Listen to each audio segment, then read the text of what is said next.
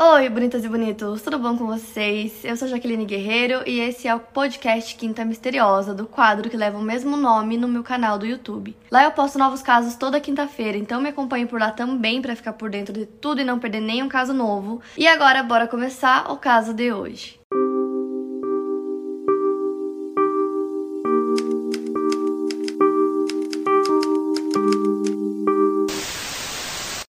Winston Lennon nasceu em Liverpool no dia 9 de outubro de 1940, filho único de Alfred Lennon e Julia Stanley Lennon. O pai do John trabalhava na marinha, então ele ficava longos períodos ausente, mas ele sempre mandava dinheiro para a família. Após um tempo longe, a Julia, mãe do John Lennon, começou a se relacionar com outro homem chamado Bob Dickens, Enquanto ela ainda estava casada com o Alfred, ela foi muito criticada pela sua família e ela já não tinha condições muito boas de criar o John, então ele acabou ficando sob os cuidados da sua tia Mary, que é a irmã da Julia. Aos seis anos de idade, o John já cantava no coro da igreja, na escola ele tinha muito talento literário e gostava muito de ler. Como o John tinha dificuldades em aprender os acordes, a Julia ensinou ele usando outros instrumentos mais simples, como o banjo. Aos 15 anos de idade, em 1955, o John montou a sua primeira banda, que se chamava The Quarrymen. Inicialmente era uma banda de skiffle, um ritmo que fazia muito sucesso na Inglaterra na época, e ele montou essa banda com o seu melhor amigo, que era o Pete Shotton. John cantava e tocava guitarra enquanto o Shotton tocava uma tábua de lavar roupas, e nesse ritmo skiffle eles usavam muito esse instrumento para dar um som rítmico nas canções. Quanto ao pai do John, pelo que eu encontrei na minha pesquisa, ele se afastou desde a sua infância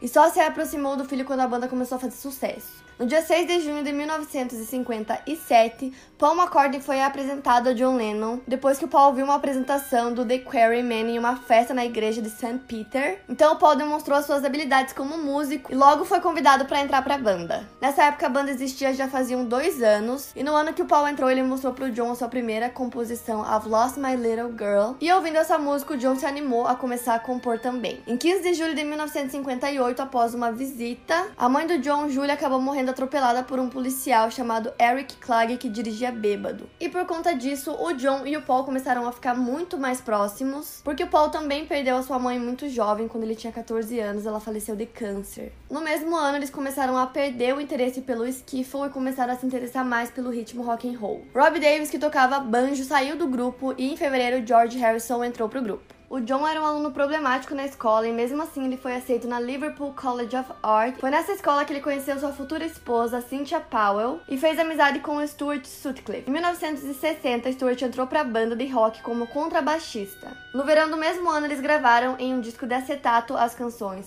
That Be the Day e In Spite of All the Danger. Mas antes da fama da banda, eles fizeram uma pequena turnê na cidade de Hamburgo, na Alemanha, e foi lá que o Stuart conheceu a Astrid Kircher. Pouco tempo depois, eles começaram a namorar e o Stu, como ele era chamado pela banda, acabou deixando a banda para ficar com a namorada em Hamburgo e dedicar-se completamente à pintura, que era sua verdadeira paixão. O Stuart acabou falecendo em 1962 aos 21 anos de hemorragia cerebral. Um pouco antes, no ano de 1960, a banda trocou de nome cinco vezes e o Stu inclusive sugeriu o nome de Beatles, que em tradução é Os Besouros, que era uma homenagem à banda The Crickets, que em tradução é Os Grilos. E após uma turnê na Escócia, eles acabaram mudando o nome definitivamente para The Beatles, que a escrita é diferente, um é com dois E's e um com A. Em 1961, os Beatles fizeram a sua primeira apresentação no The Cavern Club e permaneceram tocando nesse lugar até 1963. Então a banda assina seu primeiro contrato com o empresário Brian Epstein, que mudou completamente o visual da banda, trocando todas as roupas de couro por trajes formais. No mesmo ano, Ringo Starr é convidado para ser o baterista da banda. Em agosto, eles fizeram sua primeira apresentação com a formação definitiva, sendo George, Paul, John e Ringo. Em outubro de 1962, com a gravação de Love Me Do, a banda participou do programa People and Places,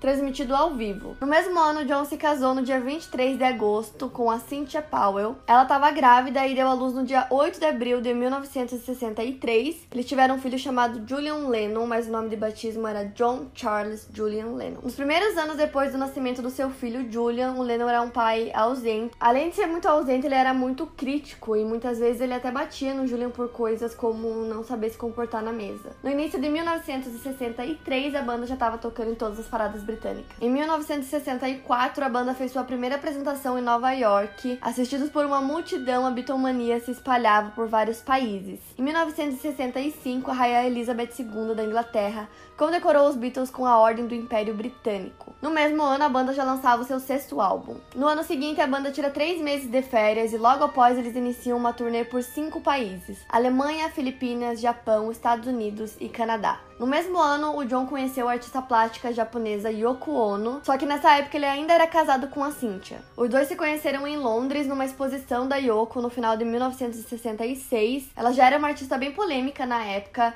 e ela estava realizando a sua primeira exposição individual. O John ficou impressionado com o trabalho dela e passou a admirá-la e os dois começaram a trabalhar juntos. Os dois estavam envolvidos em outros relacionamentos, mas abandonaram tudo para ficarem juntos. Em alguns lugares eu li que na verdade a Yoko perseguiu o John é, por um bom tempo antes que ele começasse a realmente se envolver com ela. Não sei é, se essa informação é verídica ou se realmente foi assim. Ele já gostou dela desde o princípio, trabalharam juntos e aí começaram a se envolver. Deixo isso para vocês, pros fãs dos Beatles, comentarem aqui essa parte da Yoko e do começo do relacionamento deles. E outra coisa que eu li na minha pesquisa é que durante esse primeiro casamento do John, ele ficava com várias outras mulheres e deixava drogas espalhadas pela casa. E a gota d'água pra Cynthia foi quando o John tava bêbado e acabou contando pra ela que ele tava tendo um caso com a Yoko. Logo depois disso, a Yoko engravida, então em 1968, o John se divorcia da Cynthia para ficar com a Yoko mas um tempo depois ela acabou perdendo o bebê. Os dois se casam no dia 20 de março de 1969 e a lua de mel dos dois foi uma forma de protesto contra a guerra do Vietnã. Então eles fizeram o Bed In for Peace, ou seja, eles ficaram na cama do quarto 1902 do Hotel Hilton em Amsterdã durante uma semana. Os Bed In eram conferências de imprensa em favor da paz realizadas em uma cama de hotel. Eles fizeram um segundo Bed In em Montreal, onde gravaram a música Give Peace a Chance. No mesmo ano, o grupo grava seu penúltimo álbum Abbey Road e em setembro o Lennon anunciou a sua saída da banda. Eles iam fazer uma reunião de rotina e nessa reunião ele deu a notícia para todos que ele iria deixar a banda. Então, no dia 10 de abril de 1970, o Paul McCartney anunciou para o público o fim da banda. Uma semana antes do lançamento do primeiro álbum solo do John. Quando eu tentei encontrar na minha pesquisa qual foi o motivo do fim da banda, em cada lugar eu li uma coisa diferente, então o real motivo até hoje ainda é cercado por muito mistério. E quando a banda acabou, a Yoko foi ridicularizada e desprezada por ser considerado o motivo do fim da banda. O quanto ela teve culpa nisso eu não sei, mas eu li em vários lugares que o John obrigava ela a acompanhar ele em todos os ensaios. Ele até obrigava ela a entrar no banheiro com ele quando ele ia no banheiro. Então, é, eu não sei até que ponto ele obrigava ela a ir, até que ponto ela realmente gostava de estar ali o tempo todo junto com a banda. Então, após o término da banda, o John e a Yoko se mudam para Nova York. O ativismo político dos dois ficou muito evidente no início do trabalho solo do John Lennon, incluindo a canção Imagine, lançada no dia 9 de setembro de 1971 nos Estados Unidos. E isso acabou atraindo a atenção do governo, que pretendia deportar os dois. です。A música título do álbum Imagine se tornou marca registrada do John e foi escrita como um pedido pela paz mundial. O segundo disco de Lennon, Imagine, foi considerado com composições mais suaves, mais comercial e com uma pegada menos rock do que o seu primeiro álbum aclamado pela crítica John Lennon, Plastic Ono Band. Imagine é marcado por ser o seu trabalho mais conhecido e foi votado pela edição 80 da revista Rolling Stones entre os 500 maiores álbuns de todos os tempos. Seu ex-companheiro da época dos Beatles, George Harrison, também participou desse álbum. Imagine foi composto e gravado em um período que o Lennon tinha uma relação um pouco ruim com o Paul McCartney. No começo havia o comentário de que a música How Do You Sleep seria uma música escrita em retaliação a Paul McCartney por seus ataques pessoais a John Lennon e Yoko Ono. Lennon mais tarde disse que escreveu How Do You Sleep sobre ele próprio. O John e a Yoko acabaram se separando em 1973 e logo depois ele começou um novo relacionamento com May Peng, que já havia trabalhado como assistente pessoal e coordenadora de produção pro John e pra Yoko. Na verdade, quem arranjou tudo foi a própria Yoko. Ela conversou com a May e disse para ela que ela e o John haviam se separado e que logo ele começaria a sair com outras mulheres e que ela sabia que ela estava solteira, então que os dois deveriam sair juntos. Ficou bem surpresa com isso e disse que não tinha interesse nenhum. Mas em muitas fontes eu li que a Yoko disse, tipo assim, você vai, você vai sair com ele, não importa se quer ou não, você vai. Então, depois dessa conversa com a May, a Yoko falou pro John, que tinha conversado com ela, que tava tudo certo, que eles podiam sair. E aí o John falou: Como que você sabe que eu gosto dela? E a Yoko respondeu: Bem, eu sei. E pra Yoko, esse relacionamento dos dois ia durar uma, duas semanas.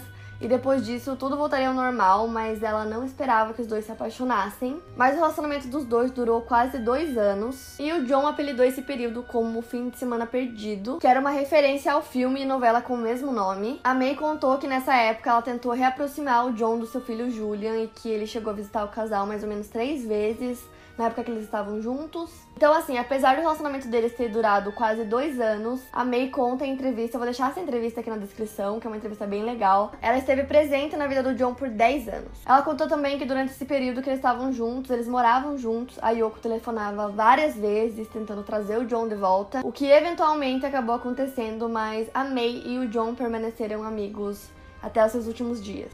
Em 1974, o John lança Walls and Bridges e chega ao topo das paradas. Com ele, Lennon conseguiu seu único primeiro lugar na vida como artista solo com a música Whatever Gets You Through the Night. Em outra canção do álbum, a May Peng é a voz que sussurra o nome do John na música Nine Dream. No dia 28 de fevereiro de 1974, um feriado de ação de graças nos Estados Unidos, o John realizou aquele que seria sua última apresentação pública em um palco. Vestido todo de preto, ele foi o convidado inesperado do Elton John, que estava tocando no Madison Square Garden, em Nova York. O ex-Beatle foi recebido de forma calorosa pelo público, e a presença do John na realidade era por conta de uma aposta que ele tinha feito com Elton John, que teria dito que sua música Whatever Gets You Through the Night, lançada meses antes, chegaria no topo das paradas. O John duvidou e o Elton John propôs a aposta que se ele vencesse, o John teria que subir ao palco com ele durante um show. Então, quando a música chegou no primeiro lugar, ele cobrou a aposta e o John aceitou participar do show. Um tempo depois, o John e a May visitaram o Mick Jagger em Nova York e viram uma casa em estilo escocês que estava à venda.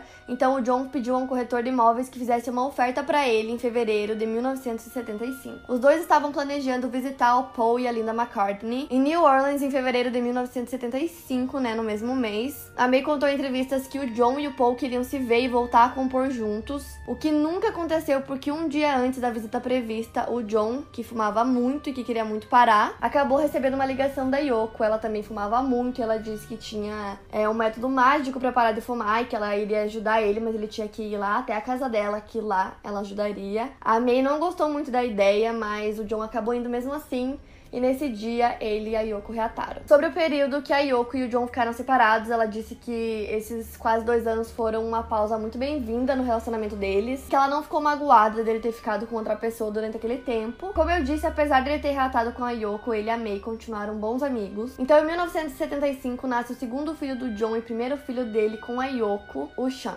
Uma coisa que eu acho importante citar sobre os relacionamentos do John é que ele mesmo já admitiu ter batido em várias mulheres. Ele até falou falou que ele batia em qualquer mulher e ele disse a seguinte frase: É por isso que eu sou sempre pela paz sabe, são as pessoas mais violentas que defendem a paz e o amor. Então o próprio John confessou e até tá documentado que lá nos tempos de Liverpool ele já batia na Cynthia, que ele também já bateu na Yoko. Além disso, eu vi em vários lugares que a maior vítima do John foi o próprio filho, o primeiro filho dele, o Julian, porque ele foi o resultado de uma gravidez indesejada que arrastou o John para uma vida de responsabilidades quais ele não estava preparado e que ele não queria. Tanto Julian quanto sua mãe Cynthia afirmaram várias vezes que o John era muito ausente, ele era indiferente abusava de drogas e em geral, ele era uma pessoa desagradável de ter por perto durante a primeira infância do Julian. Depois do divórcio com a Cynthia, o John desapareceu da vida do Julian por muito tempo. Depois que eles voltaram a ter contato, o John abusou emocionalmente do menino, repreendendo e gritando com ele até levá-lo às lágrimas. Uma vez o Julian riu e John gritou: Eu odeio a maneira que você ri. Nessa época, o John ainda não era nem adolescente. Na declaração que talvez seja mais triste sobre John, o Julian disse mais tarde que Paul McCartney era muito mais um pai para ele do que o seu pai verdadeiro. Então, esses dois pontos sobre os relacionamentos do John com mulheres e sobre o relacionamento dele com o primeiro filho, eu achei importante colocar aqui no vídeo e eu vou deixar as fontes que eu usei para essa parte aqui na descrição, então vocês podem ler a matéria completa se vocês quiserem. Depois de 1975, o Lennon deixou a vida pública com a Yoko e o mês de dezembro corria bem para o músico britânico. Depois de cinco anos sem editar nada, ele tinha lançado o álbum Double Fantasy, em colaboração com a sua esposa. Uma obra que celebra a vida em família e o amor. Entrevistas, sessões fotográficas e eventos públicos encheram os últimos dias de vida de Lennon em Nova York. Então, no dia 8 de dezembro, após uma entrevista, entrevista à rádio Network, o Lennon e a Yoko dirigiram-se para o estúdio para gravar uma versão da música Walking in a Thin Ice por volta das 5 da tarde. Foi nessa altura que Lennon teve seu primeiro contato com Mark David Chapman, que era um fã que se aproximou da limusine que chegava no estúdio para pedir um autógrafo no álbum recentemente lançado de John. O fotógrafo Paul Goresh acompanhava o músico nesse dia e guardou essa imagem que viria a ser mais tarde uma das mais recordadas pelo mundo. Então o John e a Yoko saíram do estúdio por volta das 10h50 da noite e decidiram não jantar fora e ir diretamente para casa deles no edifício Dakota, que era onde eles viviam, em frente ao centro Central Park, a tempo de ainda verem o filho Sean, que tinha 5 anos de idade, acordado. Além disso, o John também gostava de cumprimentar os seus fãs que normalmente esperavam durante horas à porta da sua casa. Por isso, eles não guardaram o carro dentro do jardim, estacionaram na rua mesmo permitindo que todos os fãs conseguissem chegar e tirar foto e conversar com o John. A Yoko foi a primeira a sair do carro e rapidamente entrou para a recepção do edifício. O John veio logo atrás dela e quando ele passou, o Chapman, que era aquele fã que encontrou com o John no mesmo jeep de autógrafo, disparou seu revólver calibre 38. Das cinco balas disparadas, duas atingiram as costas do cantor e outras duas o seu ombro esquerdo. O assassino foi desarmado pelo porteiro do prédio. Apesar da primeira bala ter falhado seu destino, as outras quatro atingiram John, o que fez ele ter uma perda fatal de sangue, ele perdeu muito sangue. Poucos minutos depois, a polícia chegou no local, ele já tinha perdido cerca de 80% do seu sangue. Quando ele chegou no hospital Roosevelt, ele já estava inconsciente e sem pulso. Após várias tentativas de reanimação, o John Lennon foi oficialmente declarado morto às 11h15. A Yoko pediu aos médicos que não divulgassem a notícia até que ela chegasse em casa. Ela tinha medo que o Sean pudesse ver alguma coisa pela TV. Além disso, não houve funeral e o John foi cremado dois dias depois. O assassino era o Mark David Chapman, de 25 anos. E logo depois que ele foi desarmado, ele se manteve muito calmo, ficou lá na frente do prédio esperando. Ele tirou o casaco e o chapéu que ele estava usando antes que a polícia chegasse para que ele mostrasse que ele não tinha nenhuma outra arma escondida. E ele tinha apenas uma coisa em mãos, que era um exemplar do livro A Espera no Centeio. Ele disse que ele se identificava com o personagem principal e ele viria dizer mais tarde que o livro tinha incitado a matar o John Lennon. O assassino não morava em Nova York, ele morava no Havaí e essa não tinha sido a primeira tentativa dele de assassinar o John Lennon. Ele tinha feito uma viagem a Nova York dois meses antes, com o mesmo propósito, mas ele acabou desistindo. O Mark David Chapman foi diagnosticado com autismo. Ele era um jovem desequilibrado que recorria frequentemente a drogas. Nos anos 70, ele se converteu ao cristianismo, tornando-se um religioso fervoroso. Então, o que se sabe é que ele tinha uma relação de fascínio, de obsessão misturado com ódio com o John Lennon. Que por um lado ele gostava da sua música, que ele tinha servido de inspiração para toda a vida, e por outro lado ele criticava publicamente o estilo de vida luxuoso do John Lennon, tal como seus comentários religiosos. Isso porque algumas declarações o John Lennon comparou a fama dos Beatles Deus a fama de Jesus e disse uma vez que Deus não existia. O assassino foi condenado à prisão perpétua. Desde 2000 ele tenta aceder à liberdade condicional, mas todas as vezes que ele tentou foi recusado. Depois da morte de John Lennon, multidões juntaram-se ao lado do edifício Dakota para prestar uma última homenagem ao músico britânico. Como eu disse, o corpo dele foi cremado no cemitério Ferncliff em Hartsdale e as suas cinzas foram guardadas por Yoko Ono. Não houve funeral a pedido da mesma. Para mais casos, siga meu podcast aqui no Spotify, lembrando que os casos novos saem primeiro lá no meu canal do YouTube toda quinta-feira. Obrigada por ouvir, até o próximo caso.